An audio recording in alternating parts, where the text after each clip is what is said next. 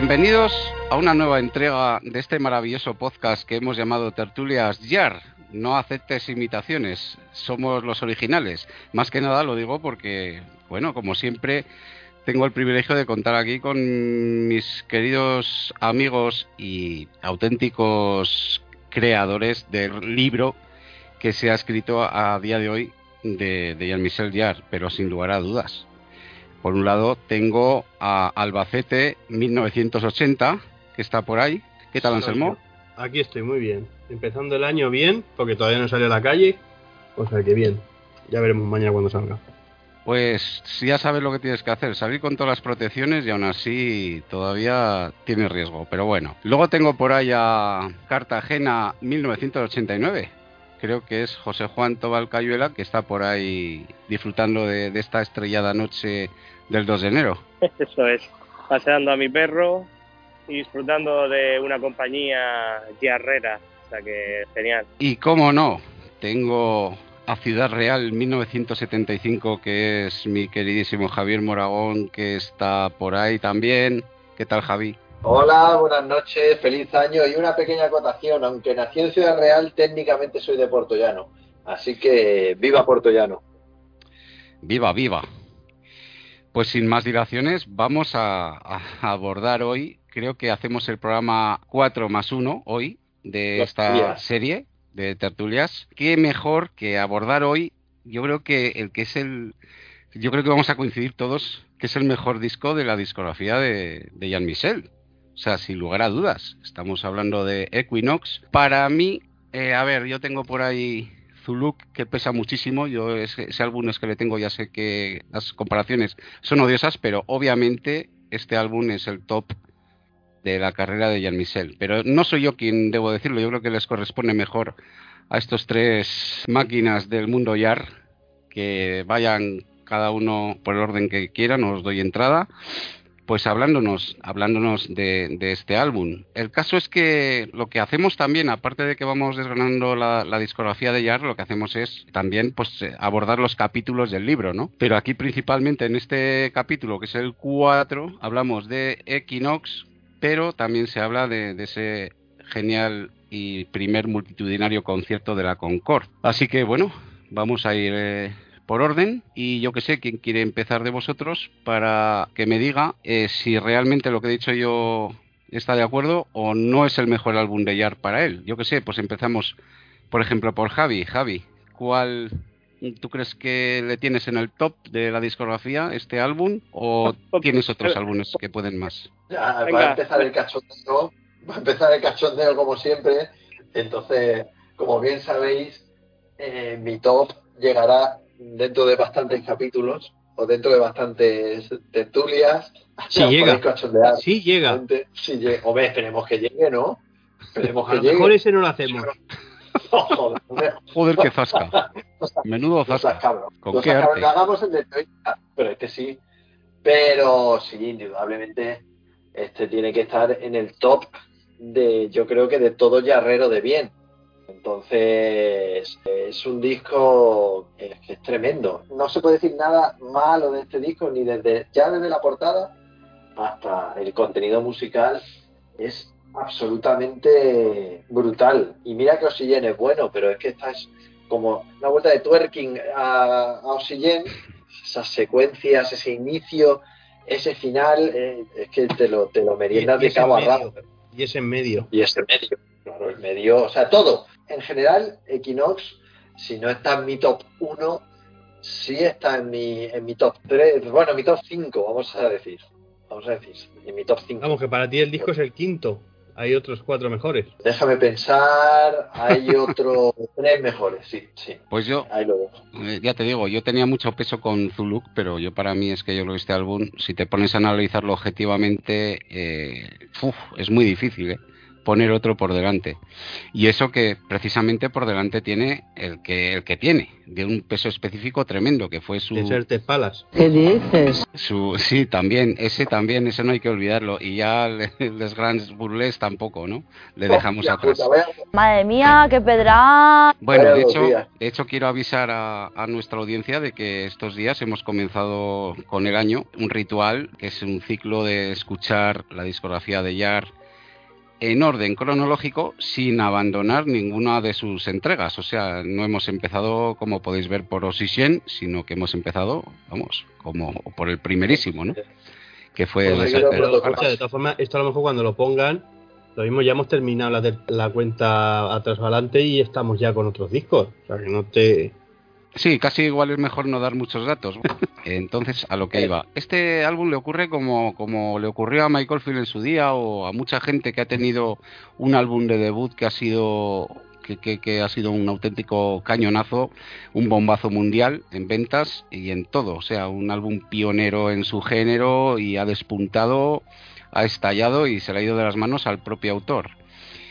¿Qué ocurre? Que cuando van a hacer un primer álbum, pues no tienen ninguna presión de ningún tipo, pero claro, estamos en el segundo álbum, vamos a decir el segundo, obviando de lo que estamos hablando, olvidándonos de lo que hemos dicho, del Deserted y el de la banda sonora. ¿Y qué le pasa a Jan Misal? A Jan Misal, pues que tiene el peso de, de. Y claro, están todas las miradas sobre él. Y, y eso pues le puede condicionar a la hora de hacer el álbum.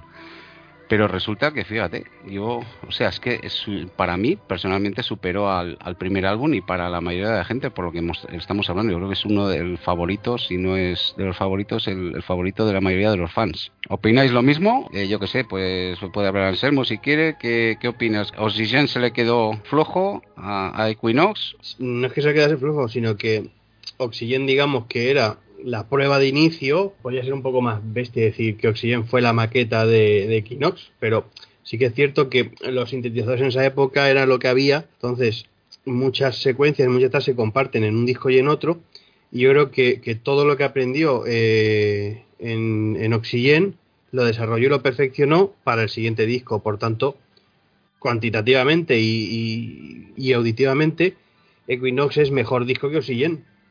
No solamente porque puedes tener más melodías y tal, sino simplemente por el hecho de que está mejor elaborado, porque hay detrás un trabajo de especialización de con esos sintetizadores, que son los mismos, o sea, cambiaron poquitas cosas. O sea que ambos discos son complementarios, pero siempre Equinox es mejor disco, por lo menos a mi punto de vista, que, que Oxygen. Bueno, eh, sí que aprovechó un poco los recursos ¿no? de, de las superventas del primer álbum para mejorar en equipos y algo, algo sí que añadieron, ¿no? Sí que Claro, pero, creo- pero ya te digo, pero la, la, la base coyuntural, si tú puedes mejorar perfectamente y comprar más sintetizadores, pero es que en esa época los sintetizadores se usaban y se manejaban de una cierta manera. Entonces, si tú le coges la destreza a esos sintetizadores y te compras uno mejor y ya tienes el bagaje de haber aprendido a usar los sintetizadores, lo Sí, vas, a, ya son- lo vas- son lo añadidos vas a usar todo. mucho mejor. Por tanto, Por eso también se beneficia en la grabación.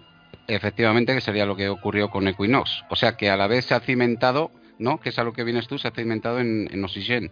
O sea que no le vamos a dar todos los logros a, a Equinox, sino que se ha basado en, en Oxygen, viene ayudado por él directamente. Correcto. Eh, ¿Pensáis lo mismo? A ver, José Juan, José Juan, queremos oírte hablar por ahí, que no nos dices nada. Sí, porque ahora me pillas cogiendo una caca. Vaya. No, si Precisamente. tú y yo no estamos juntos. Pero, pero, pero escucha, es que no, no hemos avanzado todavía en la discografía. Estamos en los primeros álbumes, por favor. No hables ya de caca, tan pronto. Sí, sí, sí. O sea, me- Hemos llegado a la, a la tertulia de, de Metamorfosis.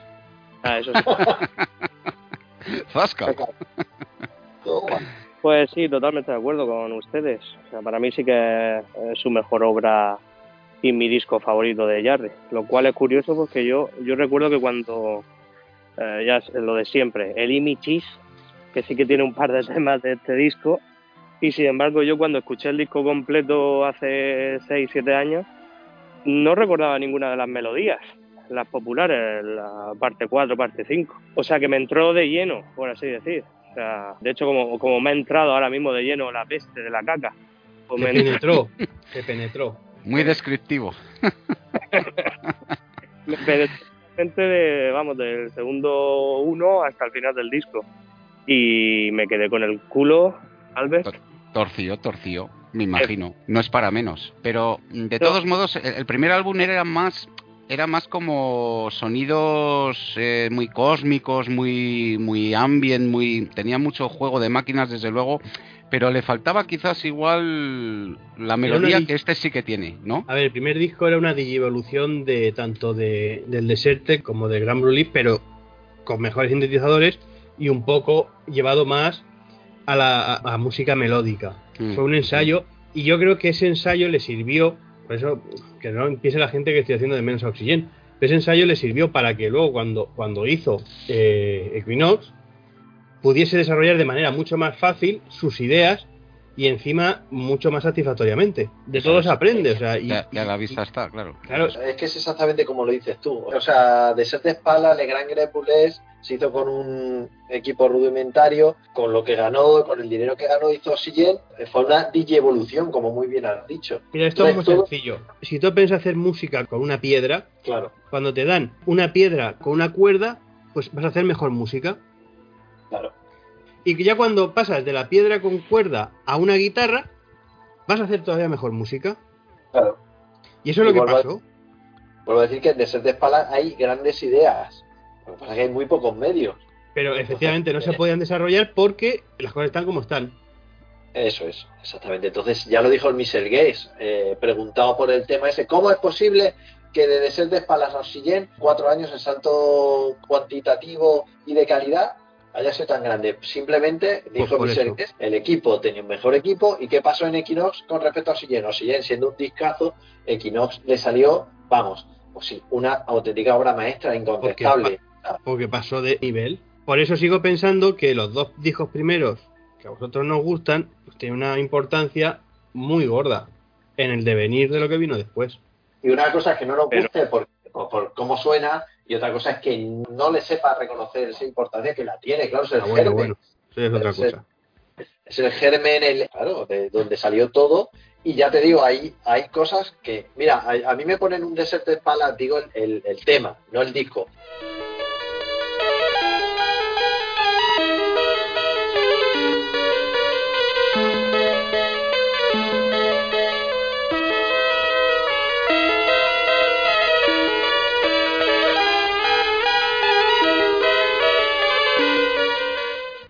De y, y es un tema que a mí tiene una secuencia muy baja, así muy, muy tal, con, un- con otro equipo o, o reactualizado, eso sonaría de vicio, sonaría como un Magnetic Fields 1 fácilmente.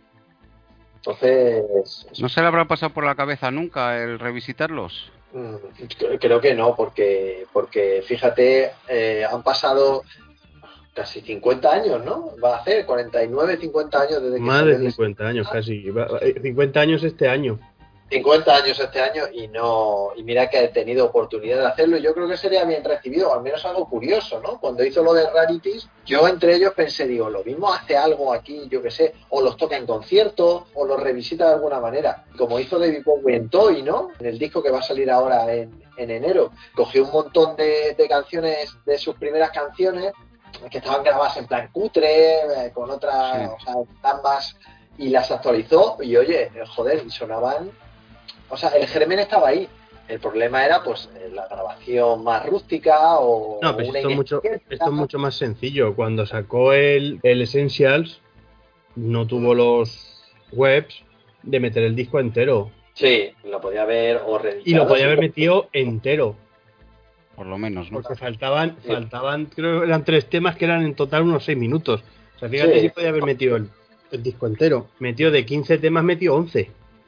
Joder, pues Sí. ya puesto en gastos, podía haberlo completado. La verdad que sí. ¿Quién El sabe? caso- Lo mismo, lo mismo eh, como ha puesto el tuit ese de los nuevos proyectos y tal, lo mismo saca una, edición algo por ahí, 50 ¿no? aniversario de, de Desert Spala y a partir de ahora empieza a reeditar los discos en versión aniversario. ¿Quién sabe? Son 50 años. Lo que Eh, pasa que como pues son unos álbumes, vamos a decir que pasaron sin pena ni gloria comparándolos con el resto sea, de pero escucha, son álbumes que pasaron sin pena ni gloria, pero que los fans, ahora mismo a, a quien va a vender, vamos a ver, tú ese disco lo pones en Steam y no lo no se oye, pero tú ese disco haces una tirada de 5.000 copias sí, Y la vendes. y las vendes. Ya. Sí, con el mundo fan se las come. Pues ya está, si no necesitas más. Si- vamos a ver, si esto ya, o sea, antes a lo mejor eh, era un poco más complicado. ¿Cuántos discos hacemos? ¿3 millones? ¿1 millón? ¿2 millones? Ahora es muy sencillo. Eh, Más o menos, estudio de mercado. ¿Cuántos fans puede haber de Jarre que puedan comprar ese tipo de cosas? 5.000, 6.000 personas. Pues venga, 5.000 discos. Ya, Y lo- y no se pillan los dedos. Y se venden. Los coloca, ¿eh? Los coloca. Hombre, si cuestan lo que costaba el Ion, pues. Hombre, no, Joder. no creo que no creo que te saquen 300 pavos por un Desert Palace. Pero si te cobran Vamos, lo que. Desert está- Palace remasterizado con- o, o simplemente con el sonido que venía en el Essential Rarities. En un Mira, mí Digipack, que es una caja de cartón que es más barata todavía. Mira, a mí me lo ponen. con el discos, 4 vinilo, euros. Me lo ponen en vinilo, me lo ponen con la carpeta original, me lo ponen en plan bonito y vamos que si palmo. Pero palmo con, Y- con alegría y, y- con y- simpatía. Y como te pasaría a ti, le pasaría a la gran legión de fans que tiene, que es lo que estamos hablando. esta- La discográfica está contenta como un perro porque sabe que cualquier cosa, lo- con los fans que tiene, tiene más que suficiente. Porque fans nuevos es muy difícil que, que vaya atesorando. Puede haber alguno, puede haber algún joven, algún, pero es muy difícil. Sí, pero con, con cuentagotas, sí. con cuentagotas y los fans viejos, pues A ver, de la cabeza la tiene que se, vamos, que se le sale por decir cajusco. sí. No, a mí no, no, no te creas, porque este, este disco no da para cajusco. Pero mira, por ejemplo, de ayer a hoy, que colgó otra vez el vídeo del Welcome to de Notre Dame, de ayer a hoy, 27.000 visitas. Y eso que está más visto que el TVO. Por eso te digo que, que tú te coges, haces una tirada de 5 o 6 mil copias del Desert Palace, en edición como la Amazonia, CD normal en una caja de cartón que te puede costar precinta y todo 2 euros. Lo vendes a 15. Joder si le sacas. Que sí, que sí, que, que es indudable. Más, yo creo que la discográfica, porque, no sé, pero si le dice, oye, haz esto, que y no hay trabajo, o sea, no, no hay trabajo físico, no tienen que Yo componer, no tienen que hacer Lo nada. que creo en este caso es que el problema no es de la discográfica y es de Llave, que no quiere hacerlo.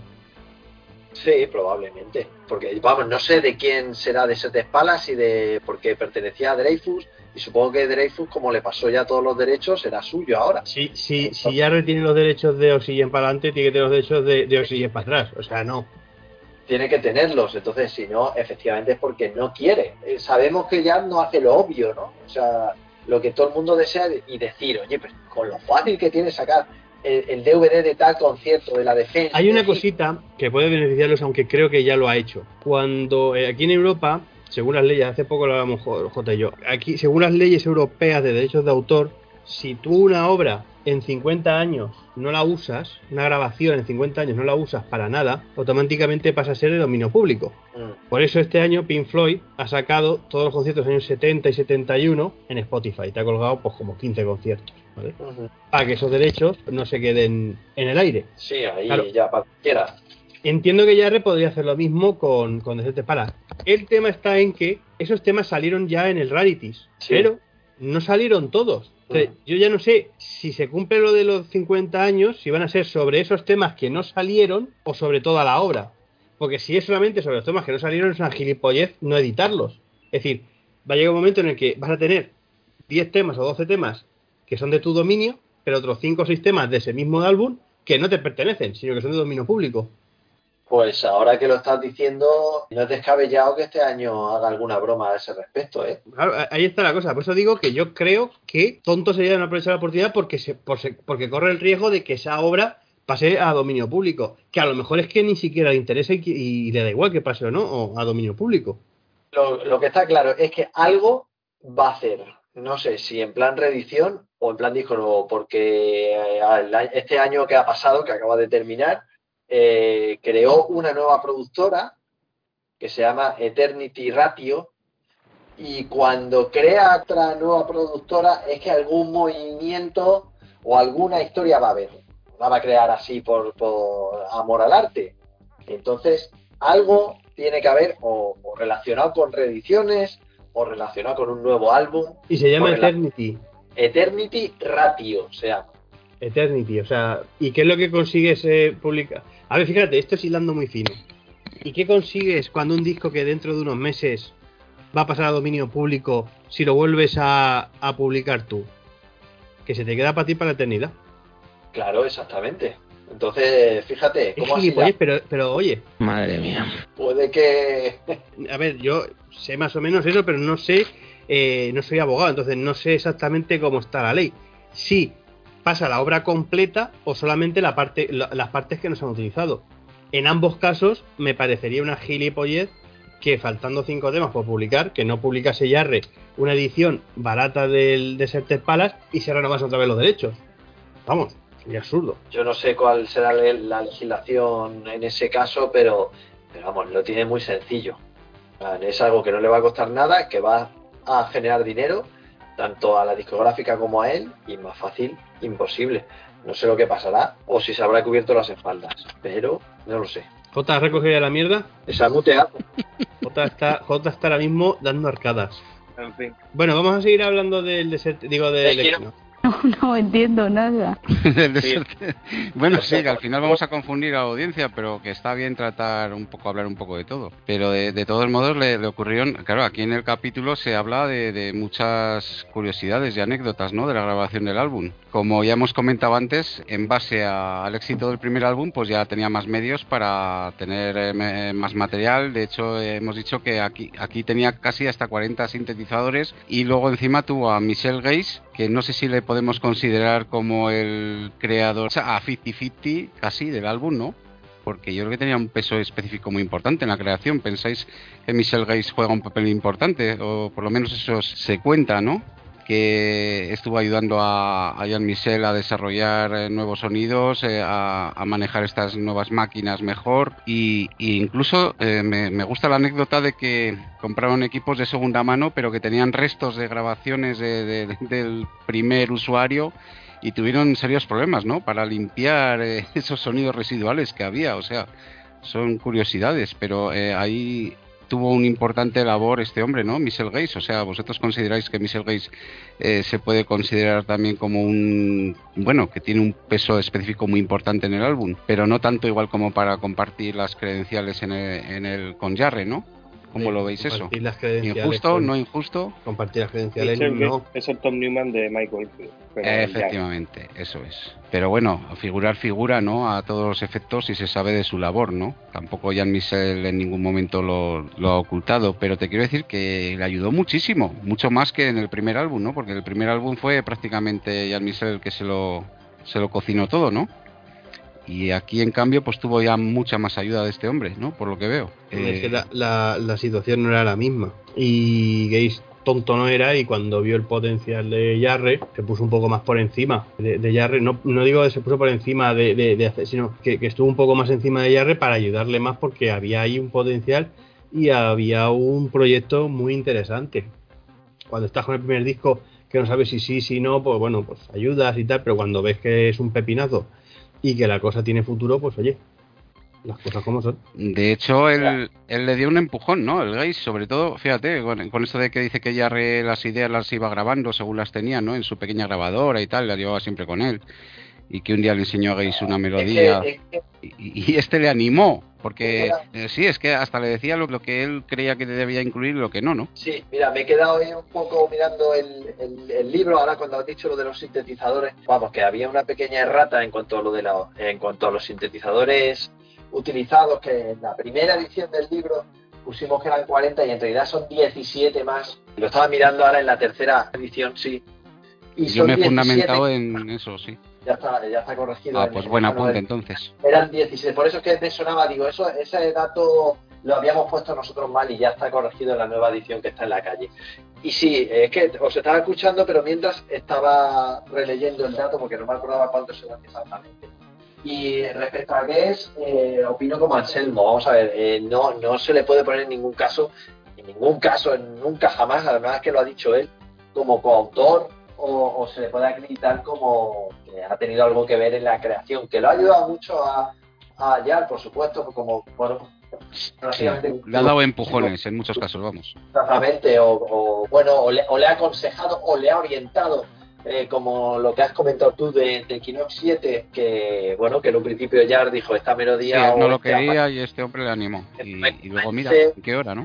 y le dijo, vamos a ver ya, Michel, que te- aquí tienes algo gordo. Me he cansado ya de decirlo, que el propio Michel Guess lo, lo dijo él mismo, que esa leyenda urbana, que él es coautor o autor incluso de muchos de, de los temas de Yami Yar, eh, es, completamente infundada. Él estaba ahí como asistente de, de grabación, incluso en las famosas frases o denominación asistente artístico algo así, no me acuerdo cómo, cómo era, que no conllevaba creación de temas. Entonces, pues le ayudaba a arreglar, le ayudaba a lo que fuera a grabar, a, a desarrollar instrumentos sobre todo, y ahí para su, su colaboración, o sea, el, mérito y el desmérito que pueda tener es obra de, de Yar y los demás, los demás músicos que le rodean hacen básicamente lo que dice el gran jefe, en este caso, este le dice, tú tienes que hacer esto, tú, tú haces esto así, tú haces esto así, y, y, ya está. Sí, que al final es lo que ha dicho J, ¿no? Que Michelle Gates viene a ser a Jarre lo que Tom Newman a, a Michael Field, o sea, son en ese aspecto yo creo que es tienen los mismos roles, ¿no? Está claro, hay que verlo así, de esa manera, ¿no? Para que la gente sepa de verdad de quién puede ser el mérito o de quién no. Porque a veces hay dudas con estas cosas. Siempre lo ha sabido. Yo creo que la entrevista esa que hizo Michelle Guest fue muy, muy clarificadora en ese sentido. Y, pero aún así, mucha gente sigue RQR, que es como lo de los negacionistas, estos de las vacunas y, y todo esto. O sea, siempre se ven conspiraciones donde no las hay o historias de estas que, que dicen, no, es que este, que este tío no puede, es, es, un producto, no sé, yo no lo veo así, quizá porque yo he llegado a oír decir que porque como era, era un guaperas, que como es posible que ese tío que lo pusieron ahí porque era un guaperas, porque era el hijo del Morin Yar y no sé qué, y lo pusieron ahí como un producto eh, para, para vender más discos, que pues eso, pues como lo de las vacunas, ¿qué quieres que te diga? O sea... cosas que no se sustentan con nada. La grabación se alargó hasta agosto de 1978 y luego, pues el, caso es que el que realizó la mezcla fue el mismo, ¿no? Que en Oxygen fue Jean-Pierre Jaineot, asistido por Pietre Foulon eh, en los estudios GAN, pero claro, aquí dice que habría presión, ¿no? Que Dreyfus le estuvo presionando porque claro, como ya había vendido lo que había vendido el otro, ya le estaban reclamando, ¿no? ¿Qué pasa? ¿Qué pasa ya con el nuevo trabajo? ¿Dónde está? Y lo que me hace, lo que me parece curioso es que esas prisas eh, eh, fueran determinantes para la elección de la portada del álbum. Me parece muy curioso, porque dice que al, que al principio tenía otro título el disco, además, ¿no? Al principio no se iba a llamar Equinox. Eso es muy curioso también saber. Se iba a llamar Venus. Y, y, y, y, lo de la portada que iba a ser un dibujo de dos planetas unidos por una cuerda de, de tender la ropa pero, a Jarre no le gustó la idea no y claro ya hablando con Michel Granger ya le enseña una serie de pinturas hasta que ya vio la, la, más que conocida portada no que fíjate que es una portada icónica donde las haya no y fíjate que es difícil superar la anterior la de Oxygen pero esta también tela ¿no? es un rebote o sea es un rebote como tú bien has dicho el tío se sentía presionado vosotros imaginaros, ¿no? El disco que, que vende un porrón que te sitúa en, eh, vamos, en el ojo del huracán en los años 70, a mediados de los 70, y tiene que hacer un segundo disco que revalide eso, ¿no? O con ese segundo ya te examinas. O te conviertes ya en un músico. Sí, o te asciendas los cielos o te pegas el ostión. O te, o, o te conviertes en un One Hit Wonder de eso, como, como se llame. Un, one Hit Wonder. Un One Hit Wonder y entonces, claro, tenía, tenía una presión ese tío enorme, porque a ver cómo, cómo hacía otro Oxygen sin ser Oxygen, y lo de la portada, pues yo creo que fue un poco rebote, ¿no? Porque dijo, madre mía, me siento observado. Entonces, cuando sí. le dijo Michel Granger, ¿cómo podemos ilustrar el álbum? Pues al final, fíjate, lo ilustró, eh, yo creo que tal y como se sentía en ese momento, pero a la vez, bueno, la, el, la portada te la puedes tomar un poco como quieras, ¿no? Yo nunca hasta que empezaron a saber esos secretos y esas, eh, esas historias, yo nunca sabía lo que significaba, lo que podía significar la portada de Equinox. Pero creo que el, el propio Jar lo dejó claro, se sentía. El título de la, de la portada es Letrac, miedo escénico. Letrac, el miedo, sí. sí. Luego decidió él ponerle sí. Equinox al álbum, ¿no? Porque sí. es el momento del año donde la noche y el día tienen la misma duración y el sol se sitúa, se sitúa en el punto más alto. Creo que si queréis luego hablamos del concepto en sí del álbum, pero la portada yo creo que va por eso. Laren, no sé lo que lo que opinan mis Sí, sí, que hablen aquí los otros dos autores de, de este libro que tendrán mucho que decir al respecto, o algo por lo menos. No, yo que estoy digo, a ver, que hable un poco J, que J que no ha dicho J, nada. sí, J. Vale, pues a mí lo del concepto, hombre, en este caso, pues vamos a poner un concepto al disco, porque esto vino de- después, o sea, esto ya habiendo creado las melodías y demás, pues es un poco como Michael Field ha hecho, que siempre comparamos con Michael, pero bueno, no es vano, es, ya sabéis quién es. es inevitable.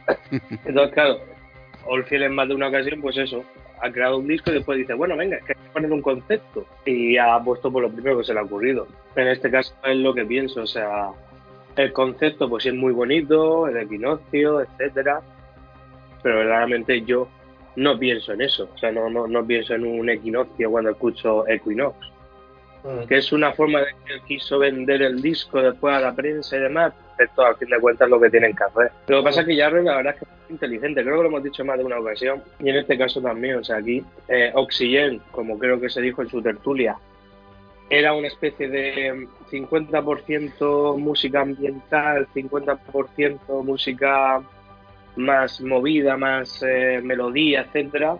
Y aquí el tío puso la balanza totalmente en la melodía, o sea, a excepción de los dos primeros temas del disco Equinox, el resto del disco es melodía tras melodía tras melodía, que no paras, o sea, no, no tiene un respiro, o sea, es constantemente metiéndote melodías que se te quedan en la cabeza.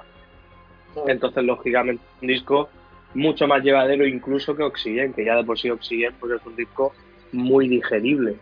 Y aquí Yarre pues no fue tonto, aquí Yarre fue a vender las cosas como son. O sea, aquí fue Yarre a, vale, perfecto, he vendido un huevo, pues ahora voy a vender el otro huevo. Y vamos, a ver, no lo consiguió tanto como Oxygen, pero sí es verdad que fue por un camino muy bueno.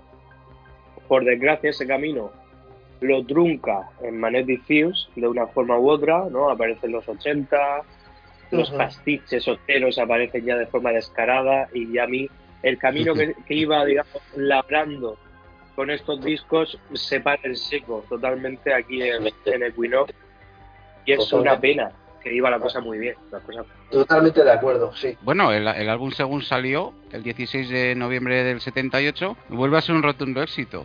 O sea, de la noche a la mañana, ¿no? Y luego de- se dice que en, que en poco más de cuatro meses vende la friolera de 4 millones de ejemplares. O sea, y fíjate, a día de hoy se contabilizan 8 millones o más. O sea, que le vuelve a colar en las listas europeas y de todo el mundo, llegando a puestos muy altos en, cantidad de países de, Europa y, y hasta en Estados Unidos también.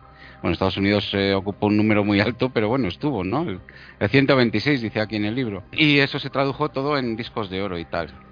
¿Qué os parece lo- los singles que se eligieron? ¿Son adecuados? ¿Podía haber elegido otros singles o, qué pasó ahí? Porque el primero, que fue la parte 5, que salió en diciembre del 78,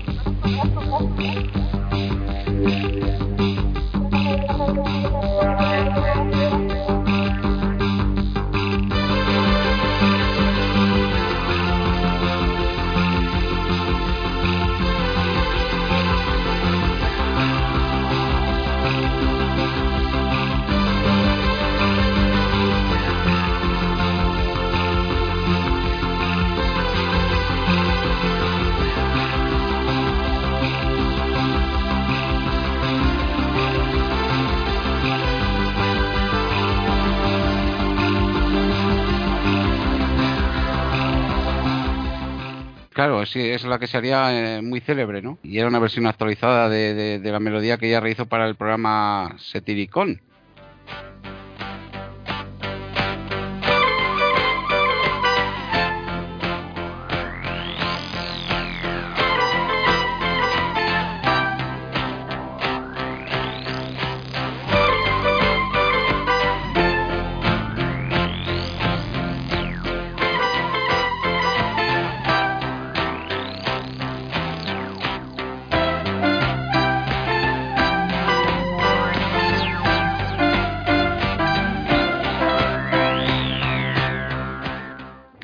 ¿Nos podríais aclarar lo que es esto? ¿Es una melodía rescatada de algo de que tenía él antiguamente o qué es lo que quiere decir esto? Que no lo acabo de entender muy bien. Que ya existía. eso es, o sea que es una, digamos que era como algún descarte que tenía por ahí, ¿no? Que aquí lo ha desarrollado, ¿no? Sí, es como por ejemplo para La Bella y la Bestia, que hizo una melodía y luego la usó en otro disco.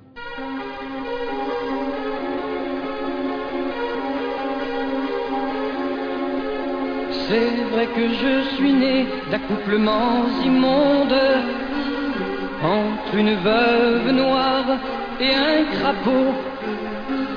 Toi, ta mère est blonde et ton père te couvre de cadeaux.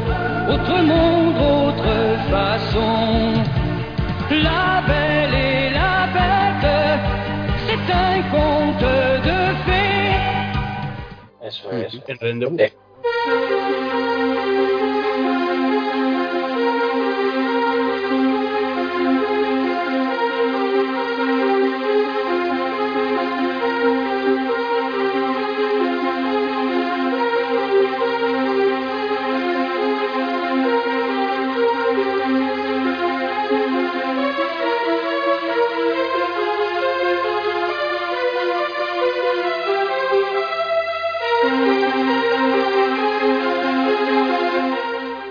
Melodía de un programa de la tele que se llama Setiricon. que Se puede escuchar en YouTube, me parece. Creo que, que está por ahí. La melodía es la misma, solo que bueno, la, la arregla, la enriquece con, con otro ritmo y tal, lo- la moderniza, por así decirlo. La melodía es básicamente la misma y como dice bien Anselmo, la recicla como hizo en, en Rendezvous, que recicló bastantes melodías. Y los singles yo creo que sí están bien escogidos porque 5 y la 4 que fueron singles Sí, la segunda fue la 4.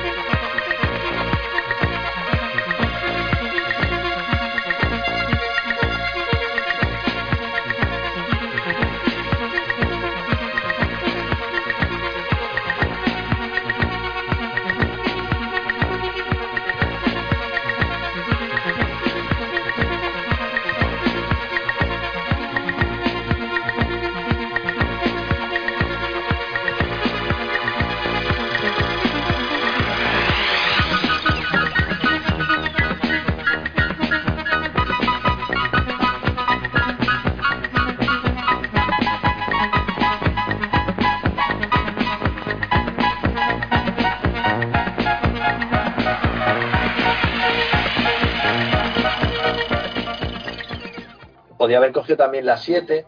A la 7 la sacó como single en el año 80 para, para celebrar el, lo del concierto de la Concorde. Lo de la Concorde.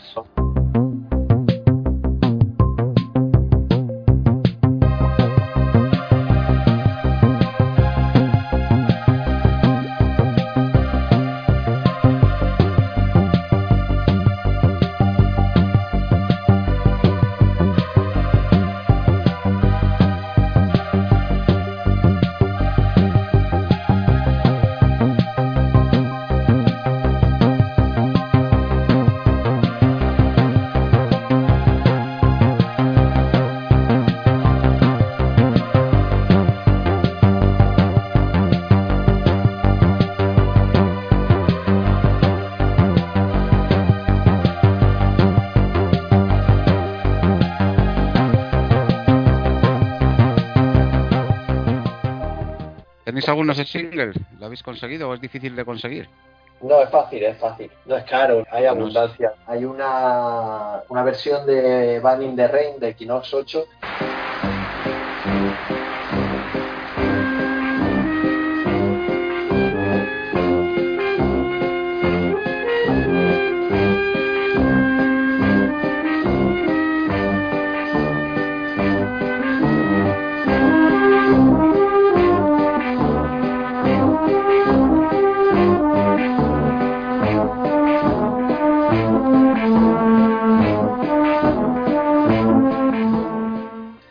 muy chula. Es el Banning de Rain, que sabéis que dura poquito, la larga ahí y es muy interesante. Bueno, ahora hablaremos del concierto si queréis. Sí, bueno, esa es la parte que luego ya se aborda en el capítulo, ya después de, de hablar lo que es el álbum Equinox. Bueno, si queréis hablar de los vídeos, también sí que dice que tuvieron sus correspondientes vídeos, ¿no? Los singles, pero como que son difíciles de encontrar hoy en día, ¿no? O que no los tienen en su canal de YouTube, por lo menos el del primero. ¿Les habéis visto alguno vosotros? No, hombre, lo- yo los vídeos los he visto. Lo que pasa es que Jarre tampoco es muy de. Jarre es que en general, antes que hemos estado hablando de.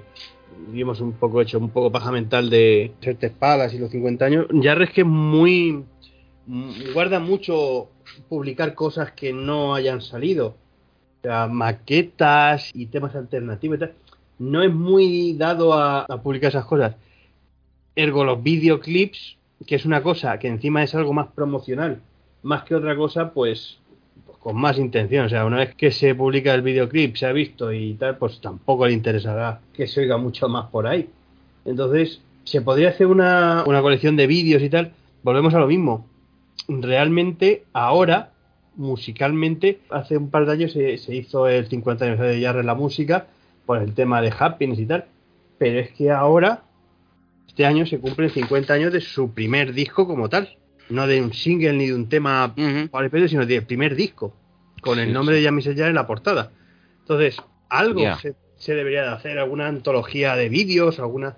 Porque sí que es cierto que aunque la mayoría de los vídeos se pueden ver, muchos de ellos están en una calidad pésima de, de visionado. O sea, Y- no se han- siquiera editado de manera oficial en la no se han preocupado ¿no? tal, o sea, por, por restaurarlos ni, ni nada de momento. pero ¿no? repito, Jarre es muy celoso de su intimidad, en ese sentido, de su, bueno, de su intimidad, de su, de su legado y de sus cosas, entonces no es muy dado a publicar cosas. Entonces, pero oye, quién sabe, lo mismo. Hombre, yo creo que lo hemos hablado alguna vez. eh, verdaderamente los, los videoclips de Jarre, pues a excepción de uno o dos, son bastante olvidables. O sea, el Equinox 5 es él básicamente andando.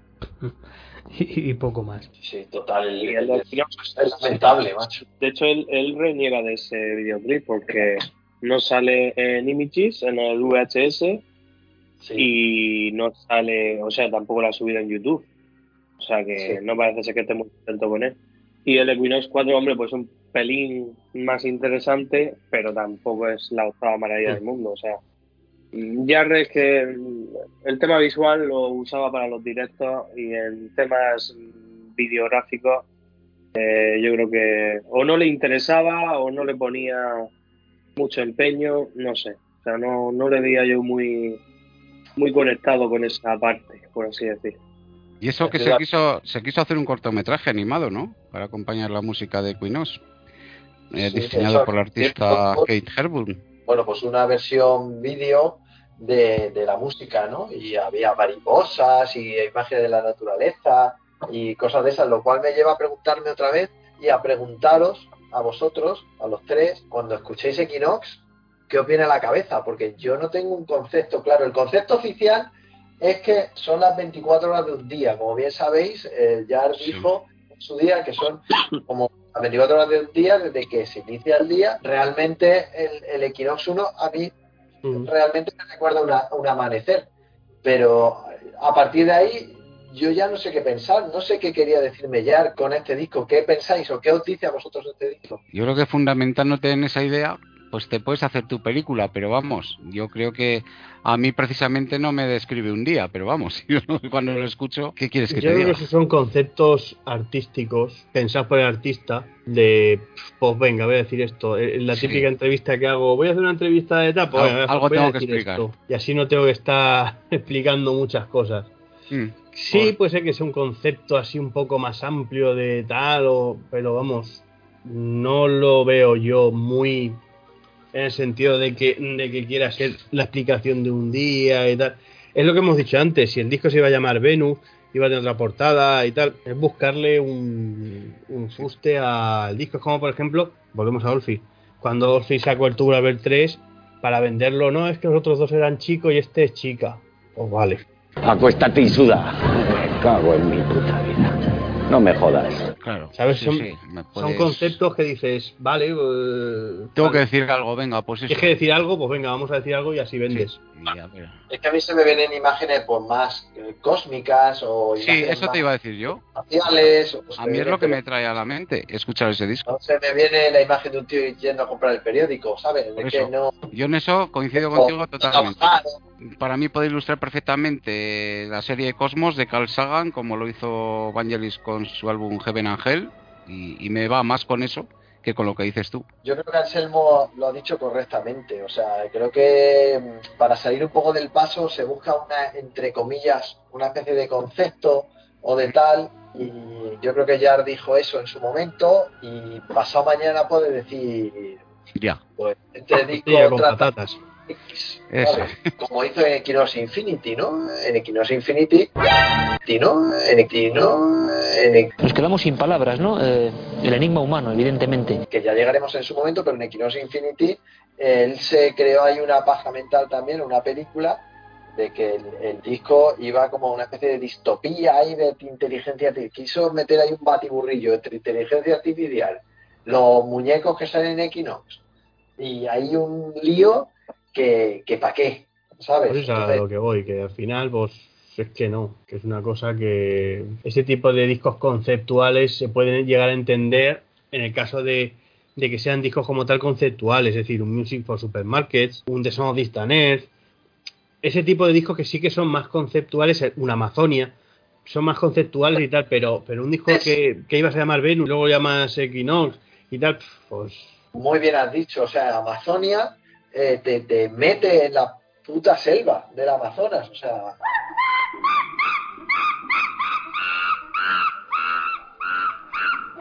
ahí sí, o sea, no, no te hace falta imaginar mucho para, para sentirte así, o, o tan odiado por J. Waiting for Cousteau, a mí me mete en, en las profundidades del océano, Sí, para ahogarte. pero por ejemplo este Equinox no sé qué pensar, ¿sabes? O sea, ya os digo, se me vienen imágenes cósmicas. El Equinox 1 es un amanecer, el Equinox 2, yo qué sé, el Equinox 3 no tengo ni puta idea y así. O sea, que me da igual, que, que quiero decir que lo gozo igual. Yo creo que lo he dicho en un par de ocasiones, pero la melodía del Equinox 3 es increíble. O sea, a mí se me ponen los pelos de punta.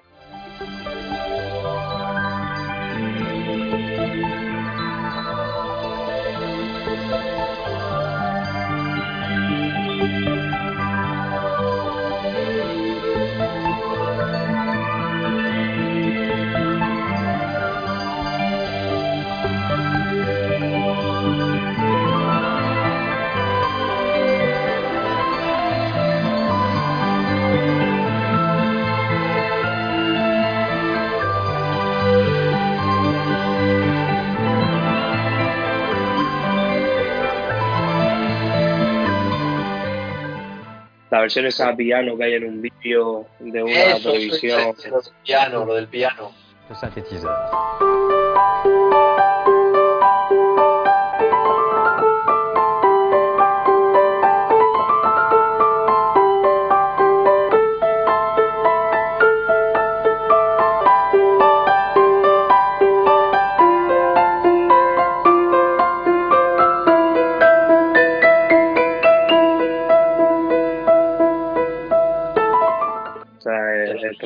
Tremenda. Sí, es súper emocionante. Pues ya, ya que ha dicho esto J, eh, os voy a hacer la pregunta, que es eso, que con qué, si hubiera que hacer un recopilatorio del álbum y tal, ¿qué temas eh, destacaríais?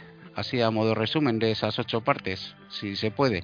yo aquí sí meto el disco entero, a ver, es que este. Es un uno, ¿no? Es todo un uno. Es que vamos a ver, tanto, tanto Oxygen como Equinox se mete el disco entero, o sea, Sí, luego sí, ya, ya luego ya se puede pulgar más, pero pero estos dos discos es que son como los cerdos, aprovecha todo. Sí, no, no, o sea, es imposible diseccionar, es que, o sea, es que no puedo añadir más. Es como Sillen y Equinox, es que, es que, es que te lo tienes, no puedes expurgarlo, no, me voy a saltar esta, que no, no, no, no se puede. A ver, siempre hay favoritas, o sea, mi favorita de Equinox es la 7 y oye, pues la 7, pero yo, por ejemplo, no puedo tener estas canciones cuando yo tengo mi, recopilación de Jar eh, para ir escuchándola, eh, me pongo versiones en directo de la 4, de la 5, de la 7, pero yo no me puedo poner la 1 así suelta. No, es imposible. O la 3. Hombre, No yo creo que sí, si hay una popular popular, para mí, ¿eh? para mi punto de vista sería la parte 5, ¿no? Por ejemplo. Esa es la igual de las más populares que hay. Digo popular, ¿eh? Sí, pero porque son más conocidas. Sí, eh, son las que tú, más pero, representativas. pero ¿no? tú digamos. sacas, sacas de contexto eh, esas partes y siempre te falta algo. O sacas otras partes y siempre te va a faltar algo. tener ahí algo que. ¿Qué hemos dicho? Que forman Mira. parte de, de- de un todo, de un uno, vamos. Mira, en Houston tocó, tocó, bueno, tocó, tocó entre comillas, ya me entendéis, la parte 2, Equinox 2, en Houston y no pegaba ni con cola. La tocó ahí sola, ahí ah, Fuera de contexto. fuera totalmente de contexto. O sea, no, no pegaba, perdía completamente el ritmo con respecto al- a los otros temas que estaba tocando. Y no sé en realidad por qué, por qué eligió tocar la parte 2 o, introducir en el concierto. Pero es como dice Anselmo, o sea, tú quitas esas partes o las, o las escuchas aparte y no pierden totalmente No sentido. tiene sentido. Vamos, no es que sean, siguen siendo temazos, pero claro, Pero no, pero no, le falta, le falta algo. le falta el contexto y, y en más Equinox, que como sabéis, la parte 5, 6 y 7 es un continuo. O sea. Sí, se sí. va Es una secuencia eh, continua. una con otra, una cosa que, Pero que- que es increíble. Eso, eso ocurriría entonces con estos dos discos, ¿no? No con ninguno más de toda la discografía pasa nada igual, ¿no? Ya en lo que hemos dicho, en, en campos magnéticos ya no ocurriría igual, ¿no? Por ejemplo. Para mí no. Para mí campos magnéticos están muy compartimentados. Digamos que esto quedaría como para estos dos álbumes iniciales. Sí, eso, para mí es un díptico. Si viene Equinox es un díptico. No hay, no hay tal trilogía para mí. O si Mm. Equinox, Magnetic Fields es un díptico Oxygen, Sí. Equinox y lo demás. Efectivamente. Vamos, yo creo que en lo que respecta al álbum Equinox hemos abordado prácticamente todo. No sé si me he dejado algo, yo creo que nos hemos dejado algo. Si a alguno se le ocurre añadir alguna cosa más al respecto, yo creo que hemos hablado ya de todo, ¿no? Hemos hablado de la- del concepto de portada, de- del título que iba a ser y no fue, de la grabación, de la instrumentación. Yo creo que hemos abordado prácticamente todo, ¿no? No sé si os queda alguna cosa por añadir alguno con... Ah, bueno, o sea, hay una anécdota que me llama la atención, que contáis aquí en el libro también, como un dato curioso, en el, en el Equinox 5, que se escucha en las primeras ediciones de cassettes y vinilos, es ligeramente distinta a la que se escucharía en la versión en CD. Eso es una cosa que yo no sabía.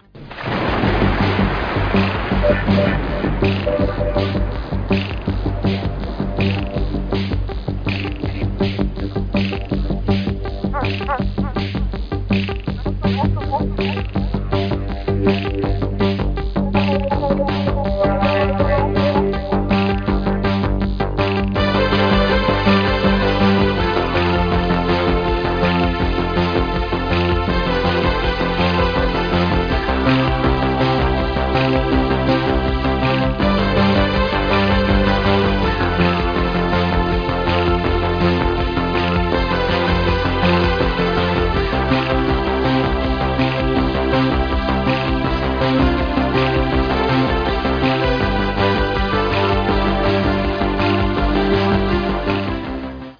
Equinox publicada años después.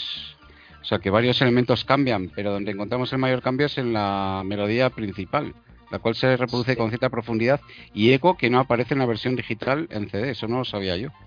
Sí, Eso sí, no sé a, qué, a qué- a qué responder a eso. Es una curiosidad, Esto ¿no? a, a mí lo tengo aquí. Además, yo en, en la primera edición que me compré de Equinox, la- me la compré en cassette. Entonces me acuerdo que cuando ya me compré la, la edición en CD, digo, coño, el Equinox 5 lo han cambiado. Y me ponía el cassette y digo, coño, es que es distinta. A mí personalmente mucho más la de la del cassette y la del vinilo de primera edición. Es original. si tenéis curiosidad en escucharlo, eh, lo podéis escuchar en el vídeo de Conces in China. Cuando o aparece Equinox 5, aparece con esta versión primígenia que digo yo, que a mí me gusta mucho más. Mucho más, no sé, o no sé si porque me crié con ella o porque la escuché tanto. Sí, es la, la primera que, que escuchaste y claro, es la que la primera que asimilaste. Y aún Entonces, así, luego ya- tantos años después, eh, sigo escuchando Equinox 5, la que se quedó, por así decir, y, y, joder, me sigue sonando rara. La Equinox 5 original me, me encanta, es súper cálida, no sé, no cambia tanto, pero su sonoridad es mucho más cálida que la, que la nueva. Además, no sé si son imaginaciones mías, pero si os fijáis, cuando va acabando Equinox 5 y va enlazando con la 6, que empieza pim, pim, pim, pim, pim, Sí. entonces eh, hay un sutilísimo eh, cambio como de, de, de soniquete, pero muy sutil.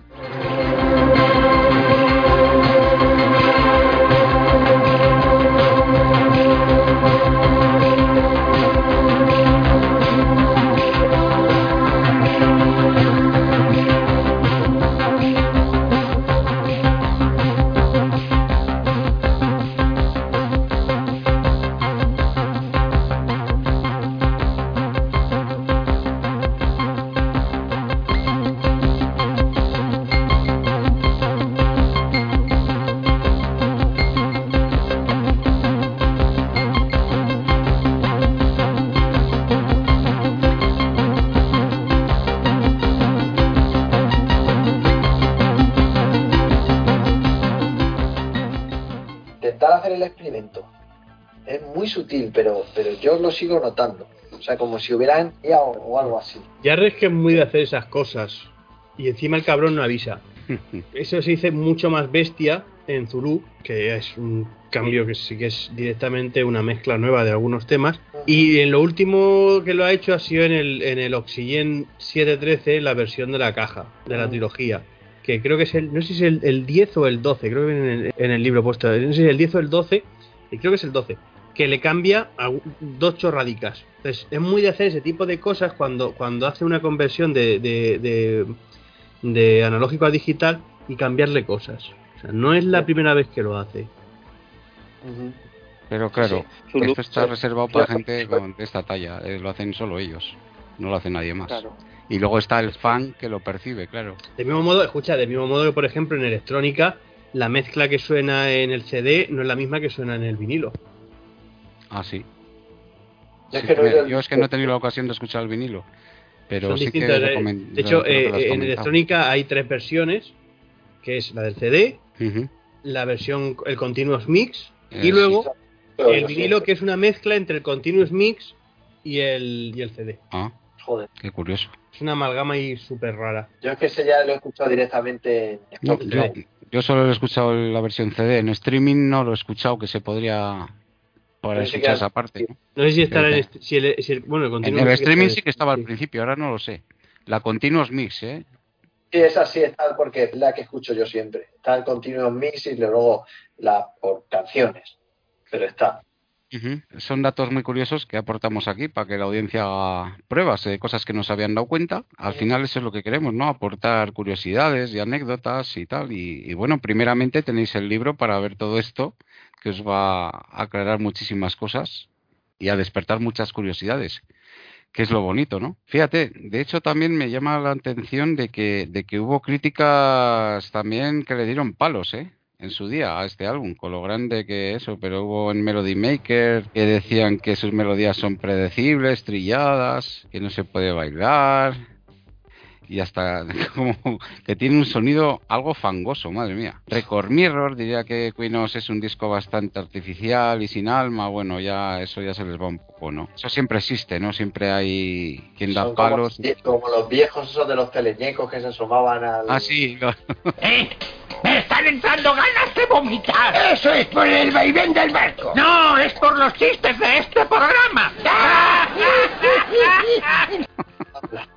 al balcón ese, pues, pues lo Sí, mismo. se- Pero vamos, en la música, en el cine, en todo lo que siempre, hace. siempre ha existido y existirá, o sea, siempre tiene que haber villa arriba y villa abajo. hay algunas merecidas, otras y otras como en este disco, como en Equinox. Yo de verdad no, no sé qué defecto, hombre, te puede gustar alguna más, te puede gustar alguna menos, pero como disco, yo creo que es impecable y eso yo creo que Una estamos de acuerdo sí. todos los fans de, de Jazz. Mm. Es, es un disco que indudablemente tiene que ocupar su, el puesto que, que ocupa eh, en, en- en ser un álbum pilar ¿no? histórico de, de- de lo que es la música electrónica. ¿no? Está ahí entre los, los álbumes imprescindibles de, de la música electrónica como pilar básico, ¿no? Se De puede, se puede, se puede morir tranquilo con muchas obras, pero con esta se podría haber muerto al día siguiente y decir, bueno, pues ya está. Mira, ahí- eso, Sí, sí, sí. ahí, ahí queda. De- es- Desde aquí solo se puede descender, ya ascender es imposible, ¿no? En cuanto a todo. Y ahí está, ahí está para, pues eso, pues para disfrute de, de, de la gente que sabe apreciar las, la, la- la buena música, ¿no? Eso siempre va a estar ahí. A- aparte de la coña esta de metamorfoses y, y todo el rollo este, y ya los gustos personales, pero hay que reconocer que este disco, este es El es top. Impresionante, es que te pones a escucharlo, eh, además es que se te pasa enseguida y cuando acaba el, disco con ese ya fade out de, de Equinox 8, eh, dices, madre mía, que fíjate que Equinox 8 no es de, o sea, me parece un final, es un disco tan bueno que me parece un final un tanto poco soso, pero me da igual, o sea, el disco es tan grande que, que es que no, no sé, no, no le puedo sacar ningún pelo. Sí, es que sí, al final se queda ahí un poco como residual, ¿verdad? Hace el- lo del Ban in the Rain, ¿no? Y tiene como un- dos partes, ¿no? O algo así, si no me equivoco. Y luego ya cuando se queda con esos teclados haciendo la melodía, ¿no? Yo, yo siempre he sido más de inicios, de los inicios de jazz siempre me han gustado más que los finales, pero en todos los discos. En todos los discos sus inicios me han parecido tremendos y los finales como un poco más... no sé, Prescindibles o más Es- olvidables. eso es personal final eh, desangelado, no sé. Yo creo que si hubiese terminado con Banning the Rain, Sí. mm, yo creo que quedaba mejor. O sea, después volver a la melodía de la parte, eh, creo Sí. que es la 4, ¿no? ¿Me equivoco? En plan, De un la- poco de más. la- Sí, no, eh, espera, yo creo que retoma la 5, ¿no? ¿No es la 5? sí, No, no, sí, es la cinco. Creo que sí, es la, es la parte 5, Sí. creo, la que retoma, sí.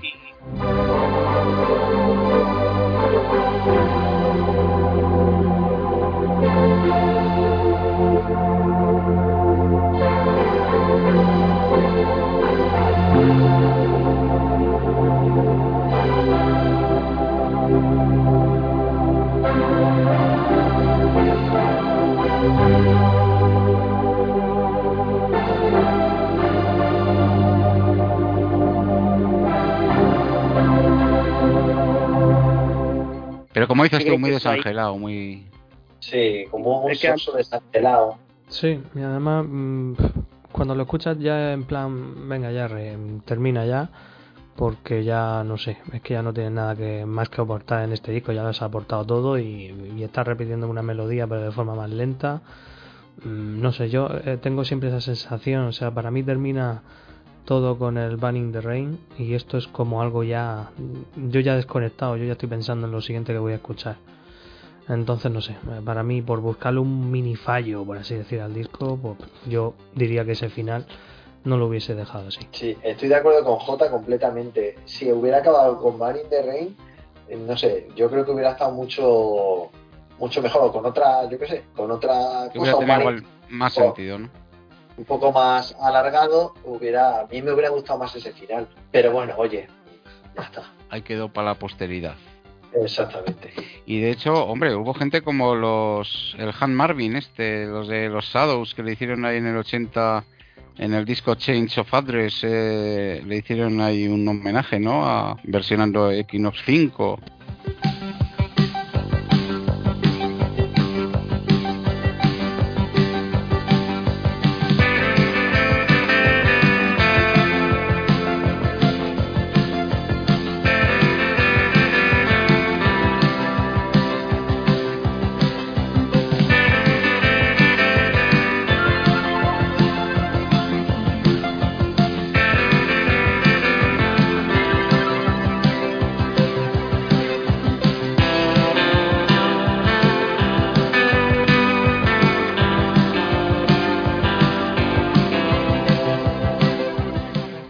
Que dice que, bueno que esa versión que hicieron eh, la lanzaron en single y alcanzó cierta popularidad en las listas inglesas también, o sea que también tuvo reconocimiento por parte de otras bandas grandes de la época, ¿no?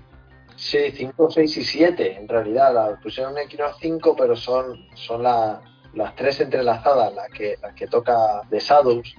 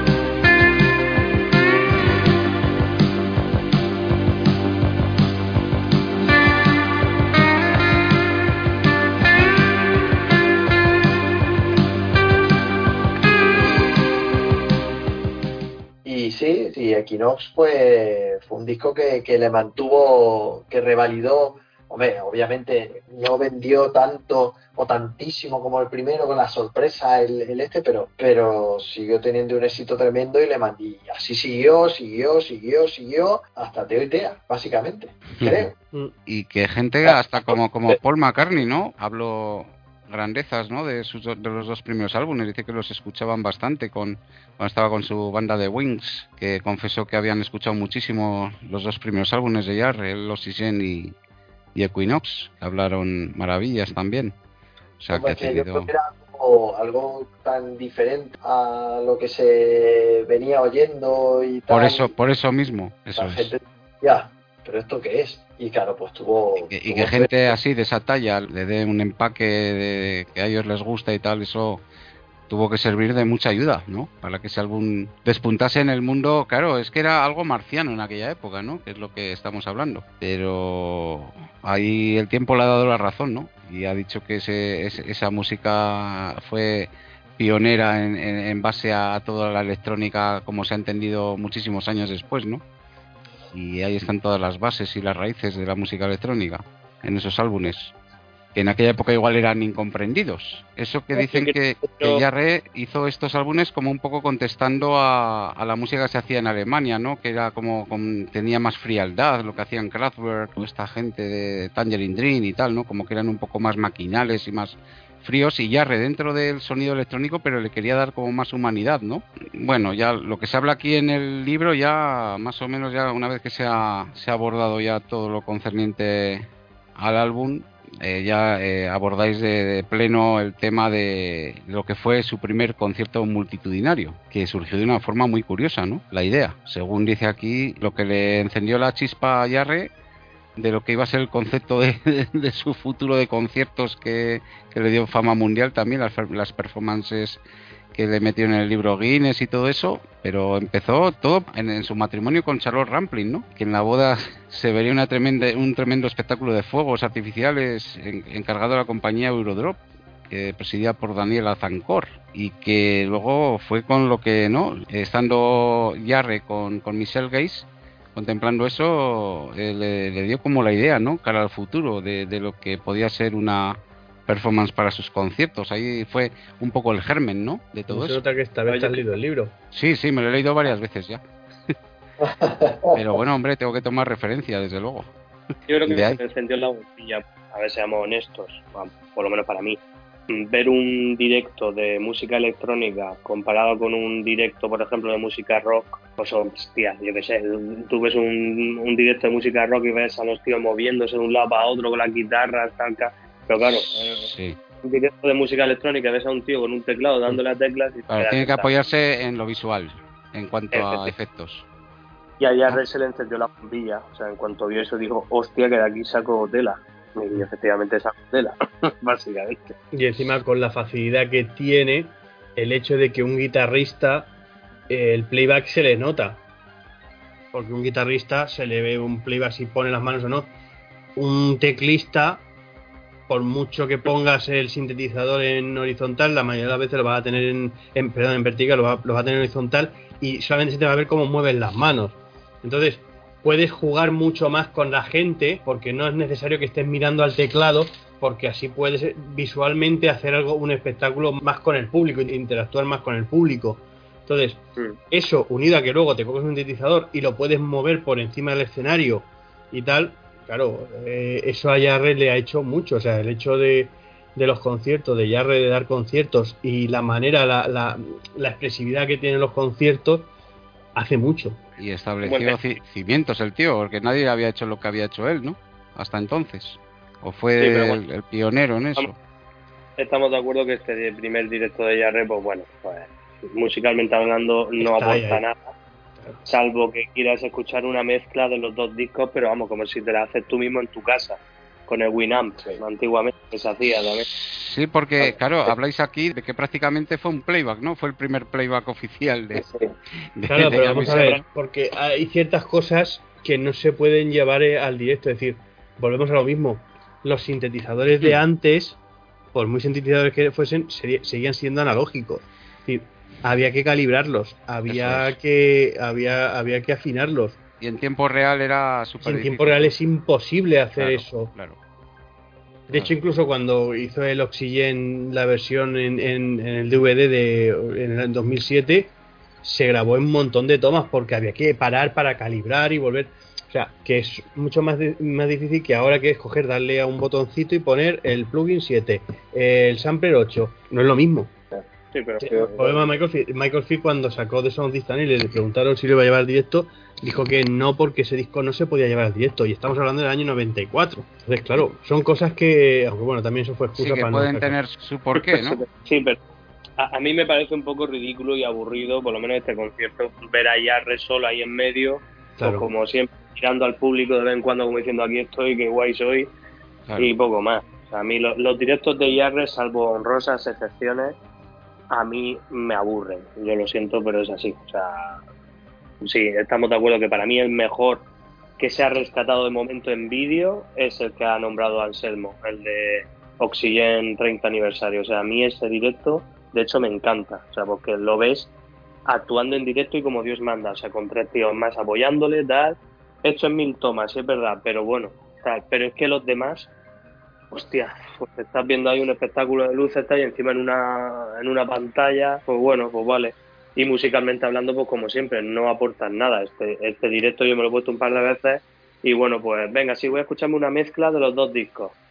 Pero es que suena tal cual el disco, o sea, no hay nada. ¿Sabes qué? A ver, tampoco tenía más, llevaba un bagaje muy corto, entonces hacer un directo con tan poco material, ¿no? Es que tampoco tenía mucho más que ofrecer, ¿no? No tenía más que hacer, pero sí es verdad que yo que sé, que cúrralo un poco, o sea, con toda Así la gente que una hay- nueva dimensión, ¿no? O yo qué sé, Mm. Sí. haber añadido. Yo estoy con vosotros. Que si no lo puedes hacer, el, el- o sea, si como dijo Michael Field en el 94, yo esto no lo puedo llevar a directo, no lo llevó. Pues eh, es que este, eh, yo me llevo un chasco muy grande cuando lo vi, porque yo cuando era un chavalín, el concierto este era como un, un mito, ¿no? Nadie lo había visto. Las grabaciones que existían de la Concorde estaban en VHS, quien lo tuviera, en beta, y no había YouTube, y no había grabaciones de eso. Y cuando al fin conseguí una grabación y vi el percal, vi como dice el J, al Yar ahí con la camiseta esa de papel de plata, ahí mirando al tendido, las canciones exactamente igual que en el disco, unas imágenes ahí que parecía un que se había fumado un, un peta y tal, digo, pero esto, ¿qué coñazo es este? Y yo, como dice J, yo este lo he visto dos o tres veces y hasta luego Lucas, porque yo es, es un vídeo, es un coñazo, es insoportable. Además es- un rollo, no hay imágenes casi del público o de incluso del espectáculo de luces, nada más que Jar tocando, bueno, tocando, haciendo que toca, ¿no? Entonces no tiene el más mínimo interés para mí. El problema de los playbacks, y es algo que pasó después, unos años más tarde, Mili Malini, eh, Fran Farian es el productor eh, fantasma que se trabó una cinta en mitad de un concierto Sí. y quitando. histórico. O sea, eh, si eso le llega a pasar a Yarre, ¿qué, qué hace? Joder, pues fíjate, ahí delante de, de lo que... Ese no estaba delante de, de 4.000 personas. Hubiera sido un plus total. Sea, tuvo suerte de que la cinta se reprodujo bien, porque si no, de la. Ya te digo, el riesgo es muy grande. en todos estos años, fíjate, pero vamos que es, eh, es un secreto, o sea, lo sabe todo el mundo, que este hombre, bueno, yo cuando tenía 18 años me enfadaba mucho, decía que, que Jar tocaba en riguroso directo, con 18 años, claro, lo decía, o con, o con 17, pero vamos, yo creo que a nadie se le escapa eh, lo que hay, o sea, es... es- es La- lo que me pareció curioso, risa. Y no sé si os gusta o no, pero la forma en que mezcla los temas de Oxygen y Equinox mm, los empasta así y asá, ¿no? O sea, es en plan, venga, ahora pongo este y ahora el otro, pero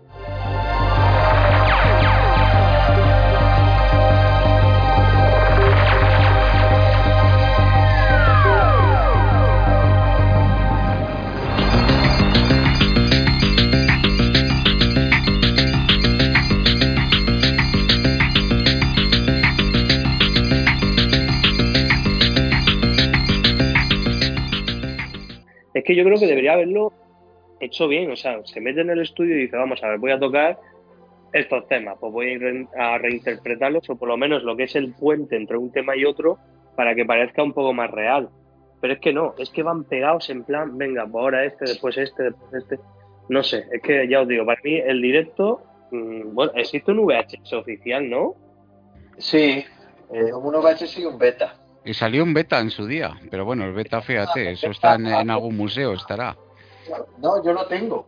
¿El beta? Eh, en beta o en 2000, no, no me haga mucho. Creo Madre que es mía. beta. Yo tengo la edición en beta, no la tengo ni siquiera en VHS. Si es que, Y claro, la tengo ahí como un este de, de, de coleccionista, hombre, por obviamente. supuesto, Lo no te deshagas de ello. No, no lo he podido ver, pero existió y el y encima en la edición eh, original hablo un poco de, de acordarme porque no, no me acuerdo porque hay dos ediciones que se pueden ver que hay una que es la del vídeo la del vídeo ese beta famoso y VHS y luego una eh, grabación televisiva que fue en directo creo Sí, fue Fue- transmitido por Eurovisión, ¿no?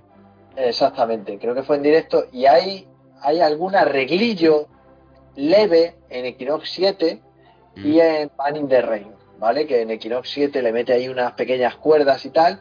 En, en Van in the Rain la expande un poco y hace una versión interesante de Van in the Rain, interesante, eh, pues eso, que la hace expandida, que creo que como bien ha dicho J, con eso tendría que haber acabado el disco.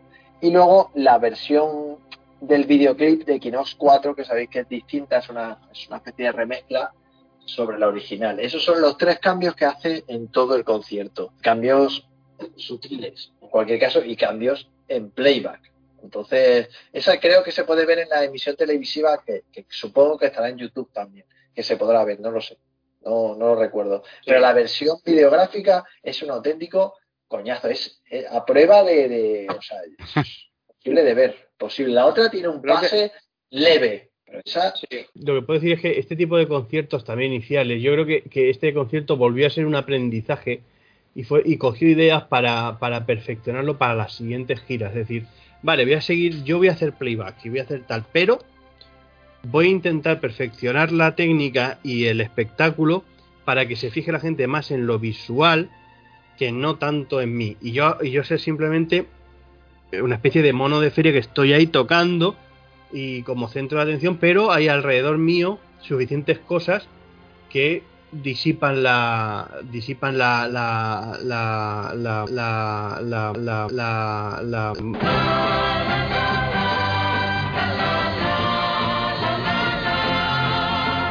la fijación en mí. O sea, fue una manera de decir, bueno, este primer concierto estaba él solo, la gente se fijaba en él, y por tanto tú te fijas solamente en una persona, te fijas también en esa música, por tanto te das cuenta más de los errores. Si metes un espectáculo que hay dos o tres personas metes cuatro lucecitas, pero la música sigue siendo la misma, ya la gente no se fija solamente en la música y en ti, sino se fija ahora las luces, ahora mi- miro qué hace este músico, ahora miro tal, y, y- disipas un poco más la cosa.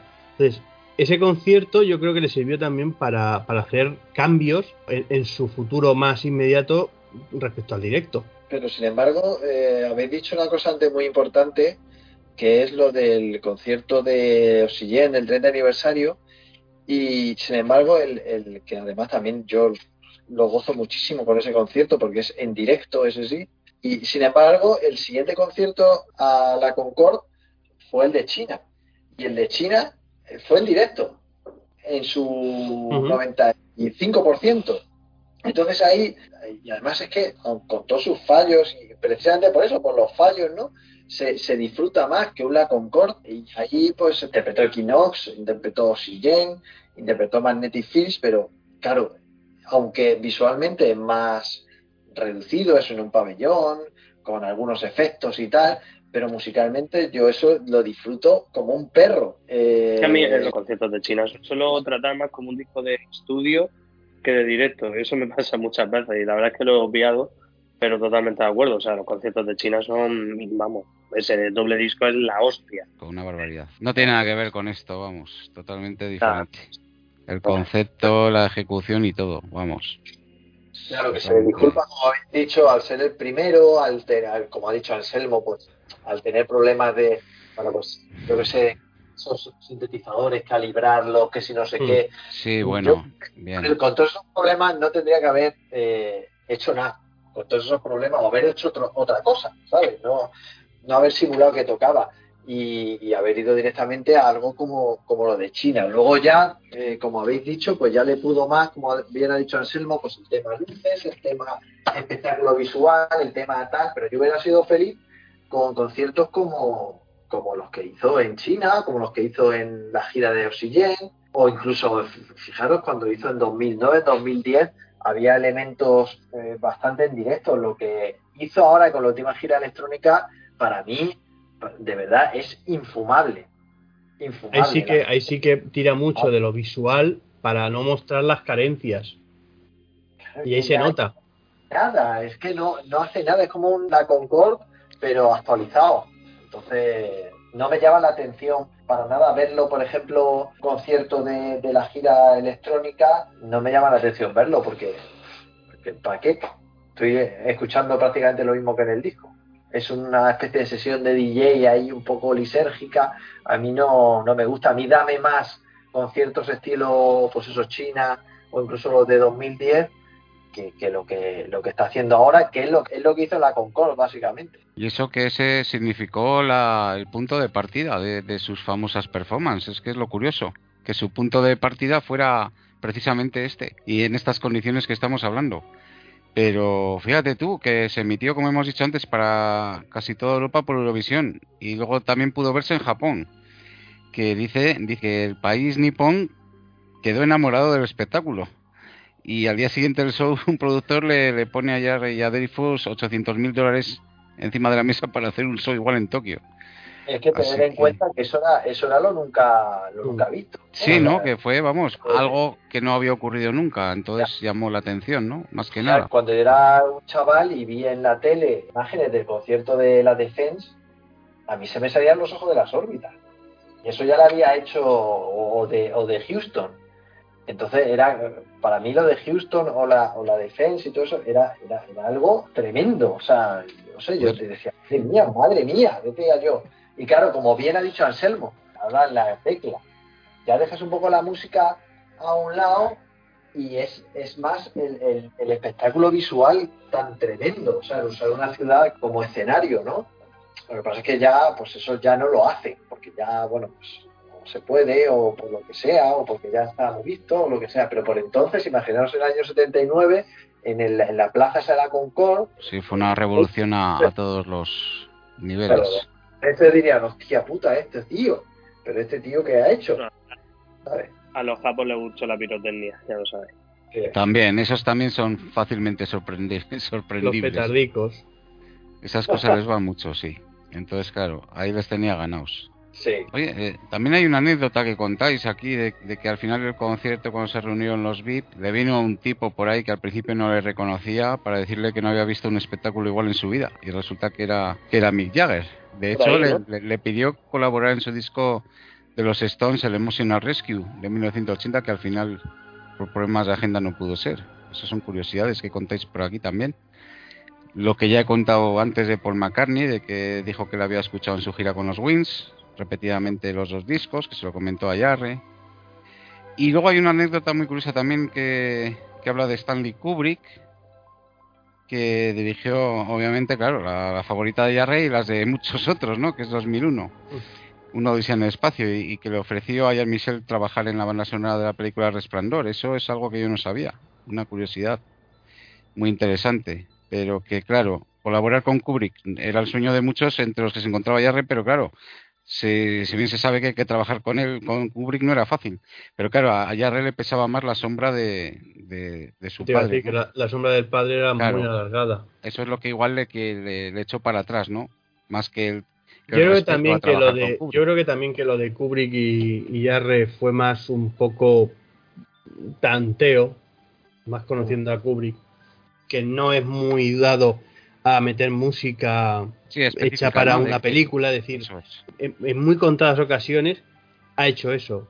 Una es El Resplandor y la otra creo que es La Naranja Mecánica, pero, pero secciones, no, Sí, no toda No. la score entera, vamos. no toda entonces, de hecho, incluso podríamos decir que básicamente es El Resplandor la, la única película en la. Estoy así haciéndolo a lo largo. Bueno, y las primeras, series, que son otra cosa, pero, pero las primeras películas me, me refiero a las películas de Kubrick en las que él tenía 100% eh, el mando, es decir, no te estoy hablando de Spartaco, o sea, yo ahí no la meto ni Spartaco ni, ni Sendero de Glorieta porque son películas que sí que hay, sí que hay música de otro compositor y tal, pero claro, Kubrick ahí no tenía la mano que tenía en la época Warner, cuando empezó, cuando empezó digamos, de 2001 para arriba, ¿vale?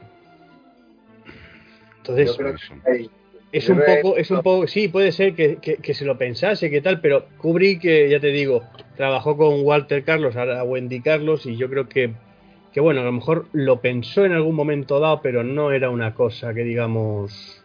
Sí, estoy de acuerdo con Anselmo. Yo creo que ahí también hay mucho de fábula Hosmaril, porque el Hosmar sabéis que es muy dado a, bueno, pues a engrandecer un poco ciertas cosas o a exagerar, y pienso exactamente igual que Anselmo.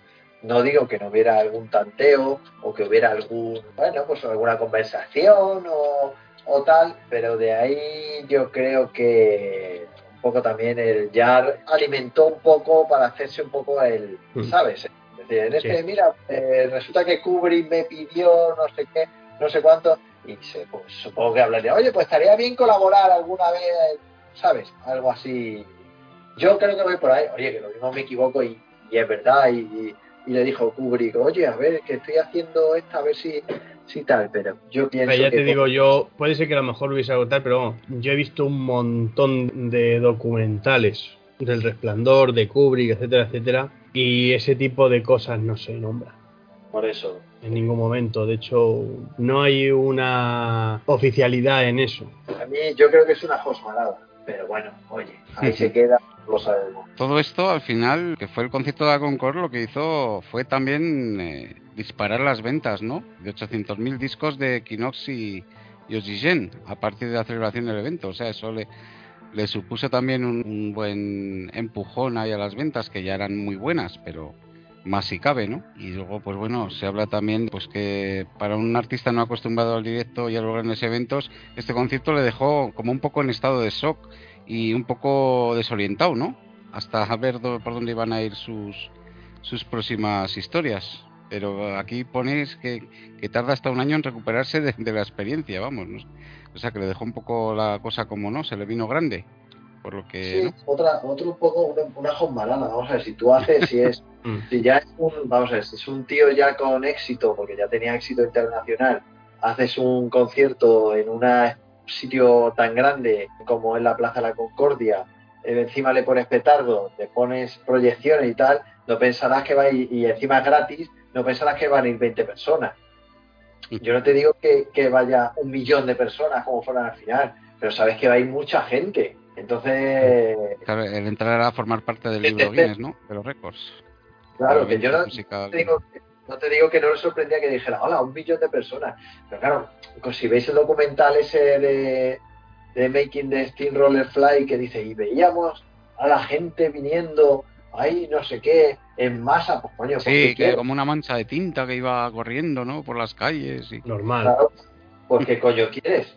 Pues claro, normal, un tío de éxito en un sitio público y con todos esos elementos visuales y con dos discos que se han echado a vender, ¿qué quieres? ¿Que vayan cuatro? Como a la verbena del pueblo, pues no, van a ir Sí, un montón de gente. Entonces dijo, ah, y lo que para mí era un experimento, pues no sé qué, normal, tío. Yo creo que llegados a esta altura de la tertulia ya hemos abordado prácticamente todo lo abordable, eh, el capítulo que nos tocaba y queda una sección fija en tertulias Yarre que es el Cajusco soñado por Anselmo para, para este álbum, que de hecho yo creo que ya existe, ¿no? Si no me equivoco. ¿Cuál sería tu, tu Cajusco A ver, el- soñado digno para, para un álbum como Equinox? Lo que hay aquí en el Equinox Infinity no se puede considerar cajusco, sí en tamaño, pero no en nada, porque son simplemente los discos y ya está. Pero yo, por ejemplo, una hipotética caja de Equinox, aparte del disco, yo metería alguna que otra maquetilla, las versiones originales de los temas de, de Equinox que, que- que habían sonado ya anteriormente, y por qué no, a pesar de, de los palos que le hemos dado, una versión remasterizada en DVD o en Blu-ray con el concierto de la Concordia. Que de hecho, vete a saber, ¿no? Que podría materializarse en un futuro. No sé, Jarre eh, no es muy dado, como hemos dicho ya, como he dicho varias veces, no es muy dado a publicar cosas, Y, y siempre le preguntan por publicar conciertos y tal. Yo creo que le da hasta cierta pereza hablar ya de publicar conciertos y tal, pero la gente es que los pide. Entonces, eh, llegará un momento en el que tendrá que publicar algún concierto, porque los conciertos que están publicados hasta el día de hoy, el único que realmente merece un poco la pena es el de Oxygen del año 2007, porque es realmente un directo. El resto visualmente son muy bonitos, el de China, de Jarry China del 2005, el de Soy Garner y tal, son muy chulos y tal, pero tampoco tienen mucha más historia. Por ejemplo, había un concierto que sí que me gustaría, más que nada por la novedad que fue, eh, o sea, tocar en directo, no era directo, era, era además ahí estaba lloviendo a cántaros, por tanto no se podía tocar en directo, que es el concierto de Aero. Pero no, ya no estás tocando los temas del disco, que son versiones un poco más modernizadas de ese concierto. Estaría guay publicarlo, el concierto, por ejemplo, de Aero, que son versiones, porque por ejemplo el Jarry en China, este de 2005, es que es exactamente el disco Aero, Y con mala cara, ¿eh? tal cual. Entonces, Hmm. eh, el Aero del 2002 de Dinamarca tiene su cosita, tiene algo distinto, entonces yo publicaré ese tipo. a mí me parecía, por ejemplo, un sacacuartos, eh, por ejemplo, el concierto el, el de Tination Doglands. O sea, es que eso me pareció o sea, intentar vender dos veces el mismo disco. Sí. Pero, pero bueno, ya es así, no le gusta publicar este tipo de cosas. Tendremos, a- ahora que estamos hablando de eso, tendremos sorpresa con motivo del aniversario de, de los conciertos en China. En cuanto a eso, ¿podría haber algo? Es que este año se cumplen, curiosamente, se cumplen, curiosamente, eh, aniversarios redondos, de tan como he dicho antes, del Deserted Palace y de los conciertos en China. Ahí es nada. Y los conciertos en China estaría muy bien sacar alguna cosilla más. Desde Él lo luego. dijo, mal, que estaba en conversaciones con Sony para sacar. Por eso digo, entonces, eh, eh, pueden ir por ahí los tiros. O sea que puede que tengamos sorpresa este año dijimos- al respecto. En conversaciones con Sony, que Sony dirá, sí, sí, hombre, claro que sí, vamos a sacarlo ahora mismo. O sea, conversaciones tendrá él consigo mismo, ¿sabes? Es correcto. se está Pues- autopensando, se está autohaciendo la idea. En caso de que eh, algo de eso se materialice, vamos, va a haber cumplida información aquí. eh, aquí estaremos al pie del cañón, ¿no? Tertulias Yarre, al loro. Como los Watcher ahí vigilando a ver lo que ocurre. Como falte. Pues Además no sé, tenemos de este año cuántos discos vamos a cubrir. Ya, es- ¿Te acuerdas que nos pasó eso eh, hace unos años con las tertulias de Orfield? Que, que íbamos a estar y de repente salieron. No, bueno, no, coño, con esta de, de Yarre. Hostia, eh, ¿qué Orfield? La de Yarre, el año pasado, que íbamos, empezamos, íbamos a empezar con las tertulias. eh, la Amazonia, el concierto de no sé qué. Ah. el tal. Es verdad, tenemos que hacer varios especiales ahí. de O sea, yo creo que este año, digo que- este año también va a estar complicadito hacer tertulias de discos. Y va a ser sí, guay. disco por disco. Tenemos que hacer una de urgencia con esto de Oximor, esto que hace el 21 de enero. No sé qué A mí es que ese repercusión. nombre ya me denota que va a ser pastiche. Pastiche.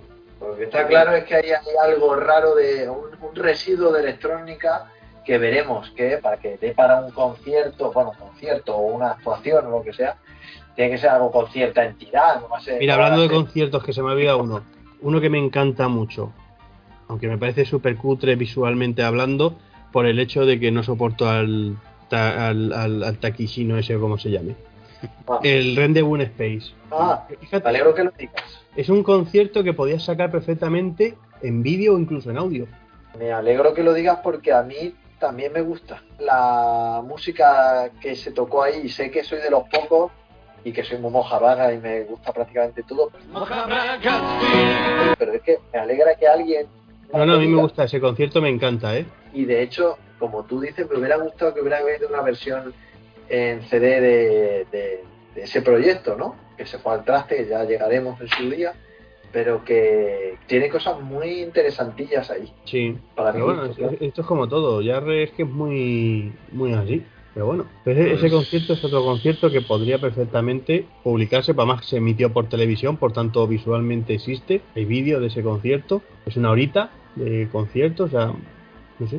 Bueno, en cualquier caso le, le tenemos ahí, ¿no? Un fire. Así que cualquier cosa podría ser, ¿no? Este año. Yo añadiría un 5.1 de Equinox. Ah, bueno, eso sí. Pero vamos a ver, es que eso va, eso va siempre de serie. Ujú. El 5.1 sería tremendo escucharlo, claro. Sería la, Sí. la- la- Por unanimidad. la- cuando empieza el bajo, cuando empieza el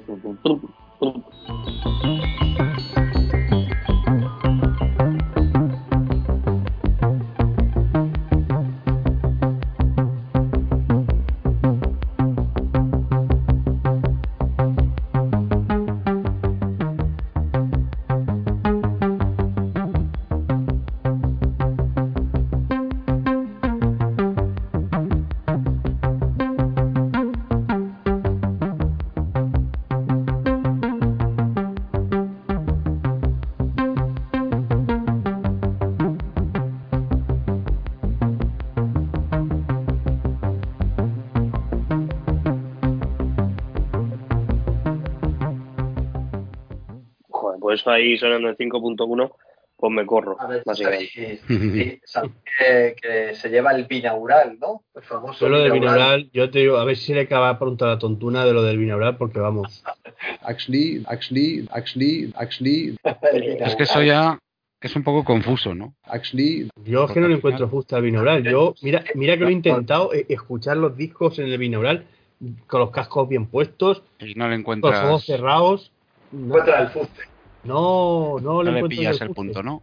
No. actually. Eh, si queréis añadir algo más a todo esto o ya creéis que podemos cerrar esta tertu. No, yo lo único que añado es que ojalá, ojalá, sea lo que sea, quiero decir, eh, sea una tertulia de urgencia, sea una tertulia de, de discos, eh, lo que sea, que eso, pues que, que sigamos haciéndolo porque yo personalmente es que gozo como un perro. Hombre, totalmente. La verdad que el tiempo O como no... O como una perra, ¿no? actually, ¿Qué se dice? Una. De hecho, si no hay nada que cambie la- el curso de las cosas, nuestro próximo capítulo sería el capítulo 5 del libro y el álbum Campos Magnéticos, lo que abordaríamos. Ahí también hay tela que cortar, ¿no? Así que... Le digo que ahí va a empezar el debate, porque hasta ahora ha sido todo muy Sí, bonito y bastante... ¿no? Al- ha ido todo al unísono, ¿no? Pero aquí ya Sí, habría aquí, ya, aquí ya empiezan las turbulencias. Aquí empieza la tela ya a cortar. Aquí todo ha ido muy, ¿cómo se dice? Muy suave, todos opinamos más o menos lo mismo. Lo gracioso va a ser eso, cuando empiece a haber eh, opiniones encontradas. Pues ahí- Y eso, O no, espérate, que a lo mejor. eso se llama campos magnéticos, ¿no? Yo creo que en campos magnéticos no va a haber opiniones encontradas, me parece a mí todavía. Yo ¿eh? creo que no. Ah, por mi parte yo creo que no. Por mi parte yo, Yo creo que no. creo que puede que, llegue, que, que puede que lleguen en, en Revolutions, como mucho. Yo creo que por ahí Sí, puede haber. Todavía, todavía nos quedan algún que otro episodio de por Yo medio. creo que el próximo, yo creo que vamos a opinar los, los cuatro, básicamente. Vale, o quizá me equivoque, pero yo creo que vamos a. yo tengo una ansia para que llegue la del Custo, vamos, que no lo sabéis nadie. Bueno, y la, y la de Metamorfose me van a caer hostias como panes, vamos. O Ah, no. bueno, por supuesto. Pero bueno, eso, eso no hagamos spoiler, eso queda ahí, eso llegará, llegará. Son episodios que vendrán y que esperemos que, que mantenga a nuestra audiencia ahí atenta, que es lo, lo importante. Y nosotros, o sea, nuestra nuestra finalidad es esa, ¿no? El disfrutar de nuestra pasión por la música de este de este genio y hacerle aportar lo mejor que podemos lo, lo que saben unos, lo que saben otros, sin más, ¿no? No intentamos competir con nadie ni ser los número uno en nada, simplemente, pues eso, que no, la verdad que no tenemos imitación, imitación posible, eso es cierto. y, y nada, pues que aquí estaremos. Solo me queda saludaros a, lo- a los tres. Tengo aquí vuestro libro en mi, en mi mano y yo creo que es aconsejable a la gente que todavía no lo tenga que se haga con él, porque es un auténtico oráculo del mundo Yarre, donde encontrarás todas las dudas posibles. Muy importante. Albert, tú tienes en una mano el libro, en la otra mano que tienes. pum, pum, pum, pum. En, eh, el libro también, porque la tengo en la, he dicho en una mano, pero la tengo en las dos. Claro, que un. Pero bueno, te he entendido, te he entendido por dónde vas. Eh, Pum, pum, pum, pum. que lo- creo que, que eso, que, que ahora ya la, la televisión que está en la calle está todo. O sea, ya. Está todo corregido, todo corregido. Oye, eh, lo habéis petado ahí, ¿no? En, en ventas, en Amazon, tal, estaba ahí en el un- número es uno de un- ventas, un no petándolo petar. total, ¿no? Esto es un no petar. sí, a mí me paran por la calle ya, el todo. Oye, por algo se empieza, ¿no? Pues encantado, encantado de estar aquí con vosotros y si lo queréis yo seguiré aquí con vosotros en todos los episodios que nos quedan por analizar, que es una, una gozada, una diversión total, un disfrute y siempre se aprende algo con vosotros, de más del mundo del mundo Josmaril, como dice Javier. Así que solo me queda saludar pues a José Juan, que nada, José, espero que, que nos deleites con tu presencia en, en la próxima tertulia. Espero sonar mejor en la siguiente tertulia, de estar en un sitio distinto y no en la cocina como estoy ahora mismo, pero es lo que tiene tener críos por todos lados. Y eh, bueno, decirle a Anselmo también, pues que se prepare el próximo, ca- el cajusco del próximo episodio, que nos diga también, más o menos, lo Sí, que es tiene el del por ahí. próximo, el del próximo, que es el Magneticils. Sí, El próximo va a estar jodido. pues por eso entonces. El próximo a lo mejor le meto postales y, y fotos, ¿sabes? Va a estar interesante la cosa. Igual, y, y tu querido Javier también, pues nada, darle un abrazo y, y nada, si quieres decirnos algo, Javier, o pues nada. Eh, nada, chicos, eh, estoy deseando ya tener la siguiente tertulia. Tenemos, como siempre, si no las hacemos con más eh, ritmo es por, bueno, pues porque que es- no es tan fácil para nosotros eh, quedar y tal, pero, pero bueno, cuando las Pero- hacemos, yo creo que, que las hacemos con, con tanto gusto y con tanta entusiasmo que yo creo que eso se traslada, o espero que se, se traslade. se tiene que transmitir eso a la audiencia, está claro. Yo creo que se nota, ¿no? El buen. Eh, sin más, eh, despedimos esta tertulia y os emplazamos a la próxima, que será, pues en cuanto pueda ser, eh, lo más breve posible. Estaremos ahí y, y la anunciaremos. Así que nada, que continuemos escuchando a este gran músico y a ver qué sorpresas nos, nos va dando este año, que yo creo que habrá unas cuantas. Un abrazo a todos y bye bye. Adiós. Chao, chao. Adiós. Bye bye. Actually,